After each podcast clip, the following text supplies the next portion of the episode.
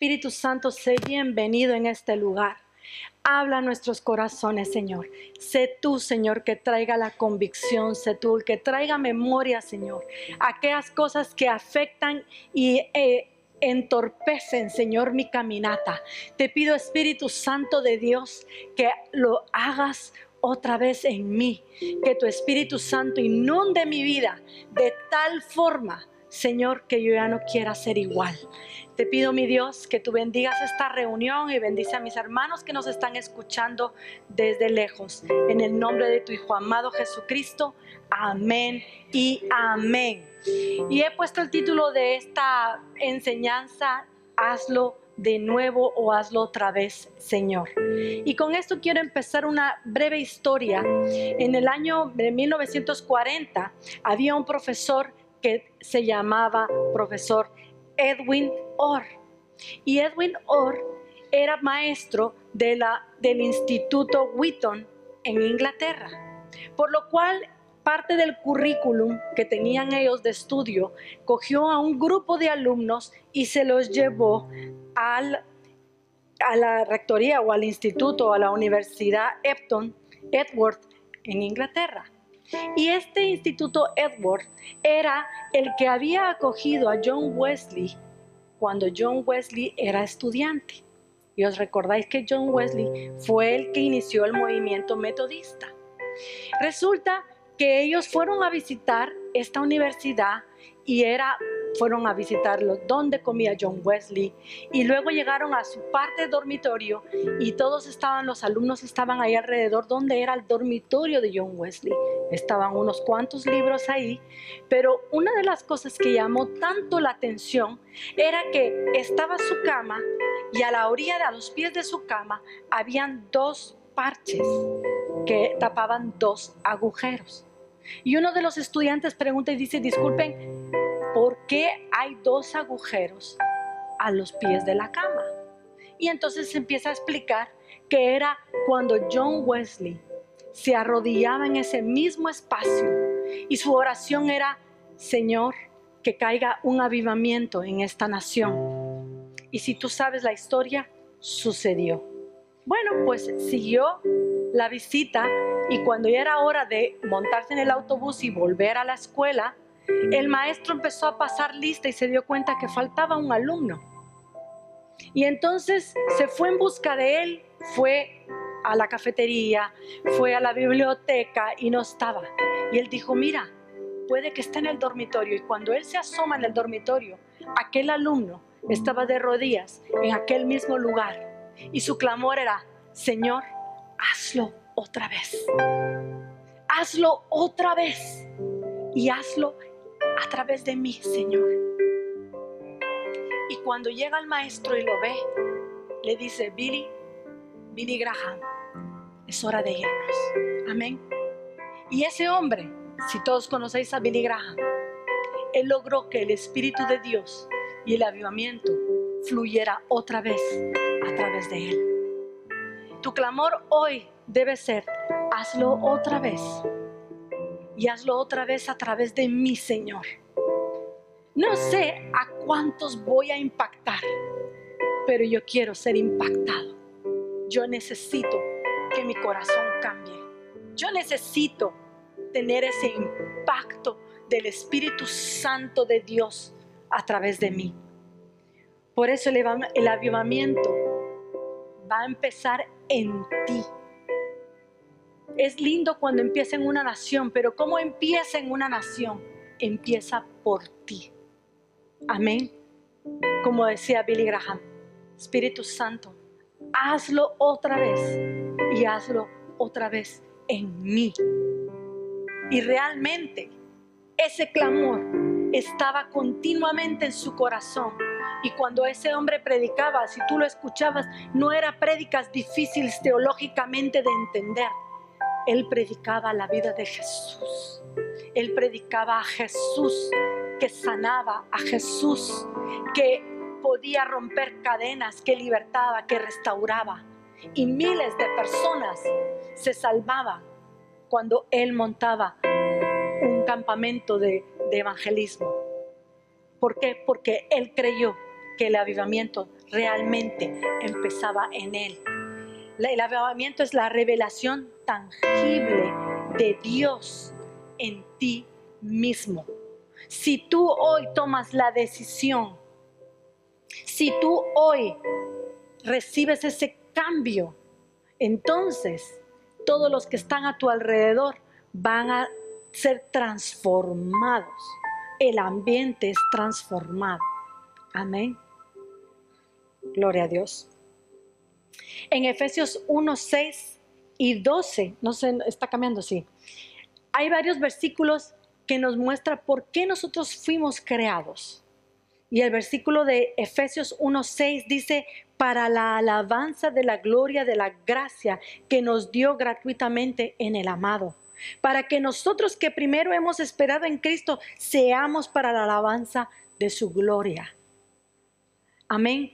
Cuando tú entiendes el propósito, la razón por el cual tú fuiste creado, Señor, hazlo otra vez en mí, se vuelve tan claro, se vuelve vida. Amén. Y el Isaías 43, 7 dice, a cada uno que es llamado según mi nombre y a quien he creado para mi gloria, yo lo formé, ciertamente yo lo hice. Eso dice el Padre de ti.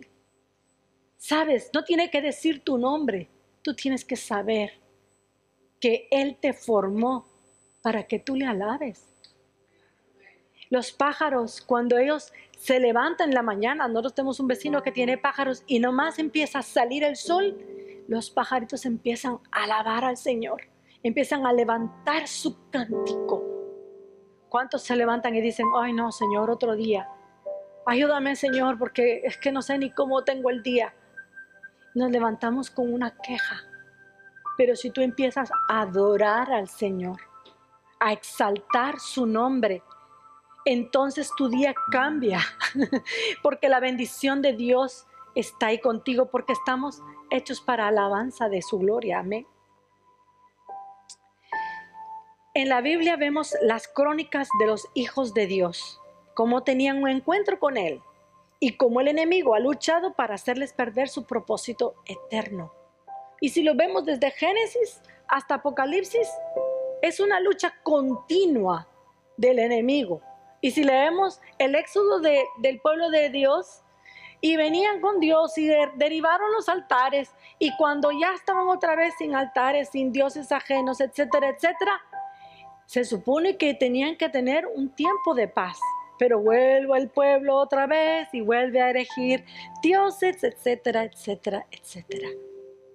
Pero si nosotros vemos en la vida de, de, de, nosotros. Nos tenemos que dar cuenta que aunque el enemigo tenga un plan B, aunque la bendición de Dios venga y el enemigo tenga un plan B, un C, hasta la Z, Dios solo tiene un plan y su plan es eterno. Porque Isaías 46, 10 dice, yo anuncio el fin desde el principio, desde los tiempos antiguos, lo que está por venir.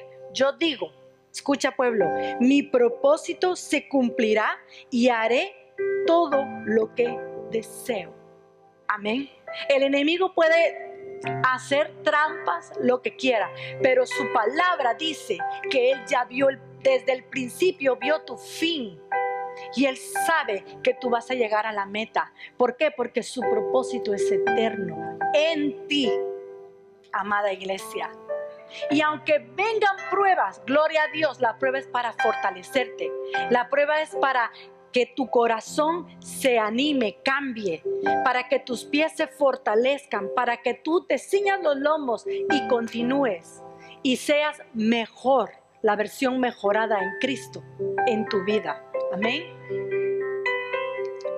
Desde Adán dice que en Génesis 4:25, Adán conoció de nuevo a su mujer y ella dio a luz un hijo y llamó su nombre Set, diciendo, porque Dios me ha sustituido otro hijo en lugar de Abel, a quien mató Caín. A Seth también le nació un hijo y llamó su nombre Enos.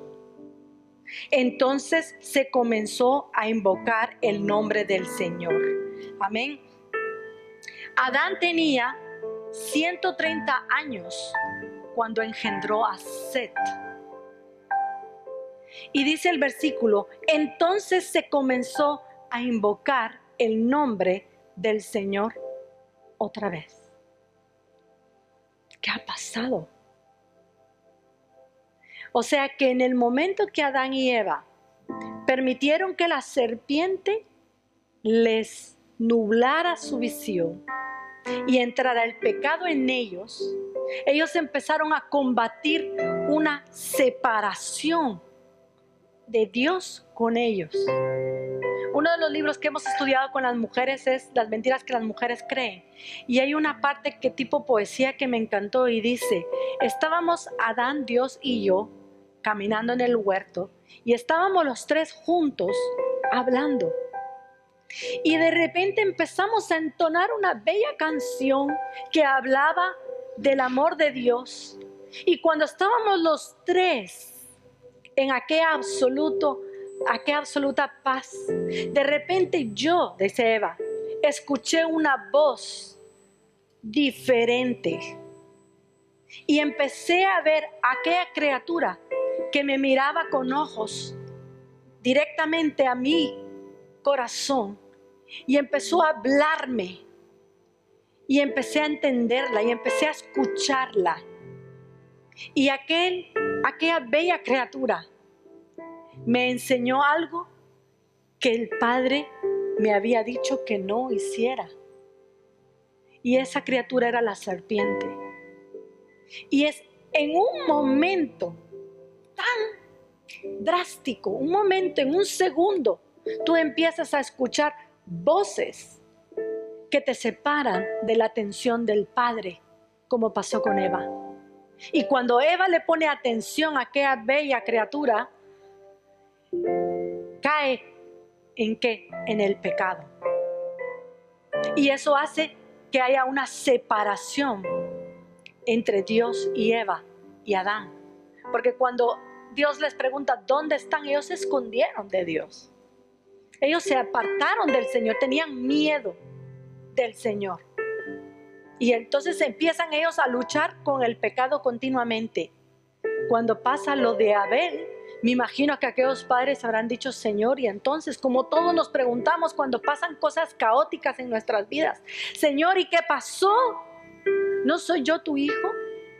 Pero 130 años pasan hasta que Adán vuelve a entender que Dios es parte de su vida. Y entonces dice, y comienzan a invocar el nombre del Señor. 130 años. Y él murió con, 900, con 930 años. Luego vemos, dice en Génesis 6, el Señor vio que la maldad del hombre era mucha en la tierra y que toda la tendencia de los pensamientos de su corazón era continuo solo al mal. Entonces el Señor lamentó haber hecho al hombre en la tierra y le dolió en su corazón. Entonces Dios habla a Noé. Y si tú lees el capítulo entero, dice, Noé era un hombre justo que hacía lo que el Señor le mandaba de hacer. Era justo ante los ojos de Dios. Y el Señor le dice, Noé, vas a construirme un arca. Y Noé dice, ¿qué es eso, Señor? Porque va a llover, ¿qué va a qué? A llover. A llover. Un arca porque va a llover. ¿Y qué quieres que haga yo, Señor? Y le empieza a dar las medidas del arca. ¿Cuántos años tardó Noé en hacer el arca? Cien años. Cien años en que la gente, mire, me imagino que le tiraban los, los tablones, se burlaban, le hacían memes porque de verdad que era ridículo estar haciendo una barca en un lugar seco. Es como que yo diga, voy a hacer una barca en Madrid porque va a venir un diluvio. No hay mar. Es tierra seca, solo hay ríos. Pero él creyó en el Señor. ¿Por qué? Porque la maldad de las personas era tal que el Señor dijo, voy a destruirlos. Y una vez más vemos cómo el enemigo vuelve y, hace la creación de Dios, la torna en maldad. Tal era la maldad que se parece mucho a nuestros días. Amén. Y luego el Señor levanta a un hombre que se llama Abraham. Y le dice en Génesis 12, yo haré de ti una gran nación. Te bendeciré y, engrandeceré tu nombre y serás bendición. Bendeciré a los que te bendigan, maldeciré a los que te maldicen. Y en ti serán benditas todas las familias de la tierra. Amén. Y se apareció el Señor Abraham y le dijo, a tu descendencia daré esta tierra. Y él edificó ahí un altar al Señor, quien se le había aparecido. Ahí el Señor estaba engendrando a su pueblo. Y ahí estamos nosotros, hermanos. En ese seno de Abraham, ahí estamos nosotros. Si no lo entendías, hoy lo entiendes. Bendeciré a todas las familias de la tierra por ti. Dios escogió a Abraham, todavía no le había cambiado el nombre. Dios le cambia el nombre a Abraham. Padre de muchos, padre de naciones, por amor a ti. Isaías dice, yo veo desde el principio el final. Ya estábamos nosotros ahí. El avivamiento empieza en ti. Te estoy dando varios ejemplos para que tu corazón tome aliento que aunque a veces que nosotros fallamos al Señor, el Señor ya tiene un plan para ti. Y eso tiene que ser ánimo, cobrar ánimo en tu corazón. Y luego Dios levanta a un Moisés y dice, yo soy el Dios de tus padres, el Dios de Abraham, el Dios de Isaac, el Dios de Jacob. Entonces Moisés cubre su cara porque se le aparece en la zarza ardiendo. Y entonces porque tuvo miedo de mirar a Dios y el Señor le dijo, ciertamente he visto la aflicción de mi pueblo que está en Egipto y he oído su clamor a causa de sus opresores, pues he conocido sus sufrimientos. Y entonces habla Moisés y le da instrucciones específicas de cómo ir. Y le dice Moisés, Señor, soy tartamudo, no entiendo cómo le voy a hacer. Entonces, ¿qué? Llego ahí y digo, deja ir al pueblo de Dios. Es que suena ridículo, Señor, ¿cómo le voy a hacer? Pero ese hombre se armó de valor. Dios le dijo lo que tenía, ¿qué tienes en la mano? Hazlo. Dile que vas en mi nombre. ¿Qué tienes en la mano, Norma? ¿Qué tienes en la mano, Marta? Darío, ¿qué tienes en tu mano? Vamos en el nombre de Dios. Somos hijos de Dios. Tenemos al gran yo soy de nuestro lado. En Él estamos, nosotros hemos sido engendrados en Dios. Y Dios manda a Moisés y todos sabemos la historia. Pero si tú sigues leyendo, lo, lo más triste es que luego muere Moisés y baja Josué. Y Josué sigue para adelante con el propósito de Dios. Pero a finales de jueces 21, el último versículo, Miren qué tremendo lo que dice. En aquellos días no había rey en Israel y cada uno hacía lo que le parecía recto ante sus propios ojos.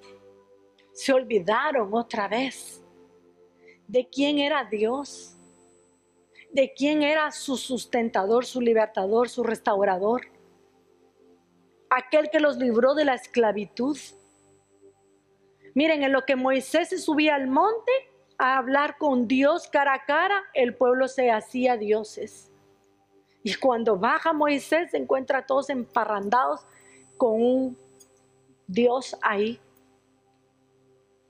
Y a veces tú, no Dios, eres tú el que te separas de la voz de Dios, te separas de su camino. Y luego dice, Señor, es que no has tenido cuidado de mí. ¿Viste que me caí? Sí, pero hijo mío, tú cogiste el camino y te fuiste. Yo sigo, yo soy Dios, yo estoy aquí. Y en lo que Moisés medio se despistaba, el pueblo se desenfrenaba. Y a finales de jueces dice, no había rey sobre Israel y cada uno hacía lo que bien se le parecía, lo que su ombliguito le dictaba. Eso se parece mucho a estos días. Pero Dios levantó a una gran mujer que se llama Ruth. Y Ruth se fue a Moab y conoce a Boaz. Y dice, y Boaz tomó a Ruth y ella fue su mujer, y él se unió a ella, y el Señor le concedió que concibiera y diera a luz un hijo. Salmón engendró a Boaz, Pero Boaz engendró a Obed, Obed engendró a Isaí, Isaí engendró a David. Y David es el rey David. Y ahí entonces empieza el plan maestro del Padre. ¿Por qué? Porque Satanás ha venido truncando de generación a generación a generación de generaciones, truncando el camino de los hijos de Dios para que este día no naciera David. Y luego vemos un tiempo que hay unos 400 años de, de silencio cuando nace el Mesías.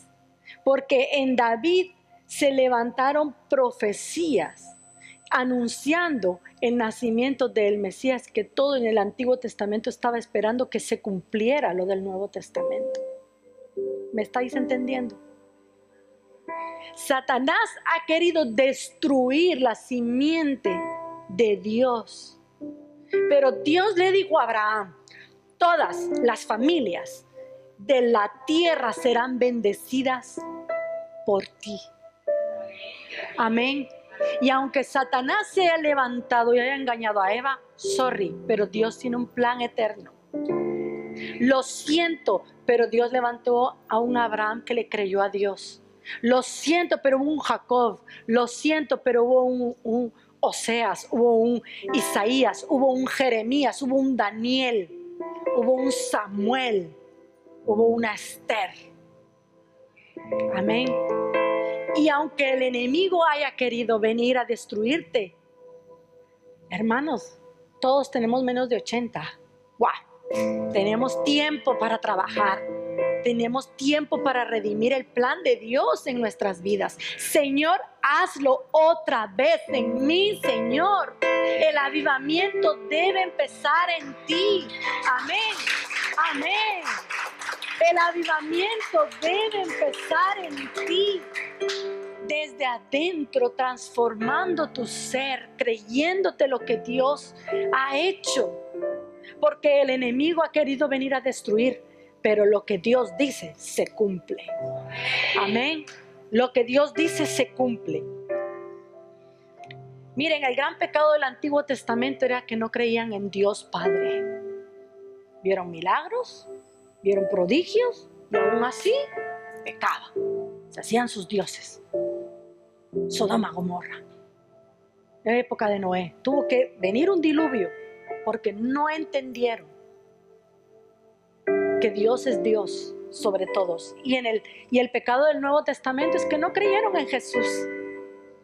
Jesús vino y los fariseos procuraban matarle porque le sacaba de su zona de confort porque les sacaba de todo lo que ellos teológicamente habían aprendido. Dios se salía de, ese, de ese círculo vicioso que ellos tenían. Y en nuestros días, nuestro pecado es que no creemos en el poder del Espíritu Santo. Y cada época nos creemos mayores que Dios porque sabemos teológicamente, porque no sabemos la Biblia de pe a pa, pero la Biblia no hace mella en tu vida. No vives la palabra de Dios. No la entiendes entonces, porque la letra es muerta. Pero si tú le pides al Espíritu Santo que te revele la palabra, Él, Él, lo hará. Entonces se vuelve vida en tu vida. Por eso vemos que yo estaba ayer, leyendo y decía, Señor, es cierto, ¿cuánto te han rechazado en el Antiguo Testamento? Y en el Nuevo Testamento rechazaban no solo a Jesús y al Espíritu Santo, pero en esta era hay polémicas por no creer en el poder del Espíritu Santo, porque no lo conocen, hablan mal y no lo conocen, tristemente. Y Juan 1.14 y 15 dice, y la palabra se hizo carne y habitó entre ellos y, y, contemplaron su gloria como la gloria del unigénito del Padre, lleno de gracia y de verdad. Y Juan dio testimonio de él y proclamó diciendo, este es aquel eh, de quien dije, el que viene después de mí ha llegado a ser antes de mí, porque era primero que yo Jesús vino y los suyos no le conocieron. Y está Juan diciéndole, chicos, Él es, Él es el que yo tanto les he hablado, el arrepentimiento. Dice, arrepentidos porque el reino de los cielos ha venido, ya está aquí. Y, no, y lo veis y no lo creéis. Y Jesús, cuando Él estuvo en su ministerio, Jesús iba y donde Él iba sanaba y donde Él iba predicaba y donde Él iba traía vida, sanaba, hacía milagros, enseñaba, liberaba, fortalecía. Y aún así no le veían.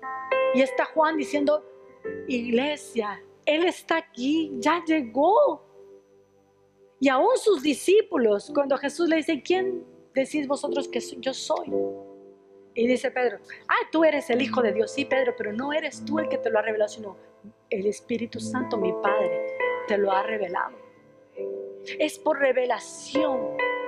¿Cómo vas a ser lleno del Espíritu Santo de Dios si no crees en Dios Padre, Dios Hijo, Dios Espíritu Santo. Si no crees en lo que Dios puede hacer en tu vida. Todos hemos pasado momentos difíciles en nuestra vida, de enfermedad, o económicos, o de trabajo, yo no sé. Pero si nosotros nos acercamos al Padre, Él tiene el poder de restaurar, de sanar, de liberar, de bendecir. Amén.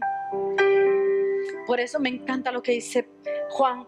Él es aquel a quien os dije, el que viene después de mí ha llegado a ser antes de mí porque era Él es primero. Y saben que lo tremendo de todo eso es que Cristo en Juan 11, si tú lo lees, dice, por lo tanto Jesús ya no andaba abiertamente entre los judíos, sino que se fue de ahí a la región que está junto al desierto, a una ciudad que se llama Efraín. Y estaba ahí con sus discípulos y toda la gente le buscaba. Y buscaban a Jesús y se decían unos a otros, estando en el templo, o sea, venían a la iglesia, ¿y dónde está Jesús? ¿Qué les parece? Que tal vez ni venga a las fiestas porque era la fiesta de Pentecostés, de Pascua se estaba celebrando la Pascua. Y todos en el templo buscando a Jesús. Ahora yo te digo una cosa. El Señor está aquí, pero vendrá también un tiempo en que el Señor se va a reservar solo a los suyos. O sea, en léxico de ahora, si tú solo vienes los domingos y no esperas encontrarte a Jesús entre semana, ni los domingos lo vas a encontrar. Si tú quieres que el Espíritu Santo, si tú quieres que el avivamiento vuelva, empieza en ti. Búscalo continuamente, porque dice que Jesús se apartó. Y aquí estamos hablando en el tiempo donde muere Lázaro y está María y Marta desesperadas, pero ¿dónde está Jesús? ¿Dónde? Y cuando ven a Jesús encima de todo se pone la chula a los moños, ¿no? Si tú hubieras venido antes, mi hermano no hubiera muerto. Y hoy estamos así, lugar de humillarnos. La clave es humillarnos, la clave es santidad al Señor. Buscarlo continuamente, porque vendrá un tiempo, hermanos, que ni la palabra de Dios física vamos a poder leer ni tu móvil va a servir. Jesús se desapareció por un tiempo. ¿Por qué? No, no lo dice. Pero mientras Él pueda ser hallado, búscalo. Mientras Él esté ahí, inclina tu rostro, búscalo fervientemente. A mí me encanta, Marcos Brunet dice, Dios no tiene favoritos, Dios tiene íntimos. Y es cierto, Dios tiene íntimos. Amén. Y este último versículo impactó mi vida. Jeremías 2, 11, 14. Yo quiero que lo lean. Mire lo que dice. ¿Acaso alguna nación ha cambiado sus dioses? A pesar de que ellos no son dioses. Sin embargo, mi pueblo ha cambiado su gloria por lo que no aprovecha. Espántense, oh cielos, y horrorícense por esto. Tiemblen en gran manera, dice el Señor, porque dos males ha hecho mi pueblo. Me han abandonado a mí que yo soy fuente de agua viva, y han cavado para sí cisternas, cisternas rotas que no retienen el agua. ¿Acaso es Israel un esclavo o un nacido en casa porque ha llegado a ser una presa? ¡Wow! Yo les digo, hoy tenemos libertad de culto. Se hace usted un Dios. Hoy puedes venir a la iglesia. No, porque es que estoy cansado y anoche me acosté a las cachitantas y no. Y miren que tenemos dos cultos. no traemos. No venimos a buscar al Señor. Y te haces dioses. ¿Sabes que un Dios también puede ser tu cama? El cansancio. Estoy cansado. Es que no, estaba tan agotado, no dormí, yo no eres con David. Saben que no nos permitimos no venir a la iglesia. Y a veces con fiebre hemos venido. Y aquí el Señor nos ha sanado, porque aquí está su gloria. Amén. ¿Acaso mi pueblo, miren, voy a decirles pueblo, ha cambiado sus dioses a pesar de que ellos no son dioses? Si Dios ya te dio libertad, ¿por qué vas tú y te vuelves presa? Hay personas que les encanta estar enfermos y vamos a orar por ti. Ay, sí, gracias. Y el Señor nos dice, yo la puedo sanar, pero ella no quiere ser sana o él no quiere ser sano. Porque le encanta estar preso, le encanta llamar la atención. Le encanta coger su enfermedad es mía. Porque si no, me quitan la paga. Saben, yo estuve enferma, todos lo sabéis, de una enfermedad tremenda. Yo hubiera podido recibir una subvención, pero yo decidí ser libre. Y yo le dije al Señor Padre, esa subvención me hubiera venido fabulosa.